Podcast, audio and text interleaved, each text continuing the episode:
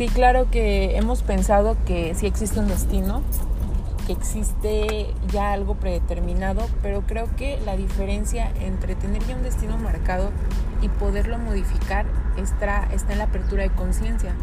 Una persona que abre su conciencia tiene la posibilidad, o más bien abre un mundo de posibilidades, a poder cambiar determinadas cosas. Por ejemplo, el señor Iván Tapia. El señor Iván es una persona que ha vivido un proceso muy fuerte en su vida en el cual ha estado abajo, muy abajo, ha tenido que ir forjando y ha tenido que ir escalando junto con, con su esposa. La señora Moni han, han, ido escalando su vida y han logrado tener acceso a leyes que están para todo el mundo, o sea, leyes universales que están para todo el mundo, pero que pocas personas en la vida las podemos usar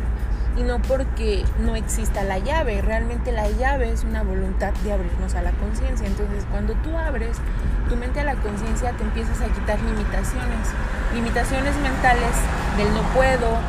de, que así tiene que ser. Y empiezas tú a crear tu propio destino. Un ejemplo, puedes eh, vivir un evento, una situación difícil,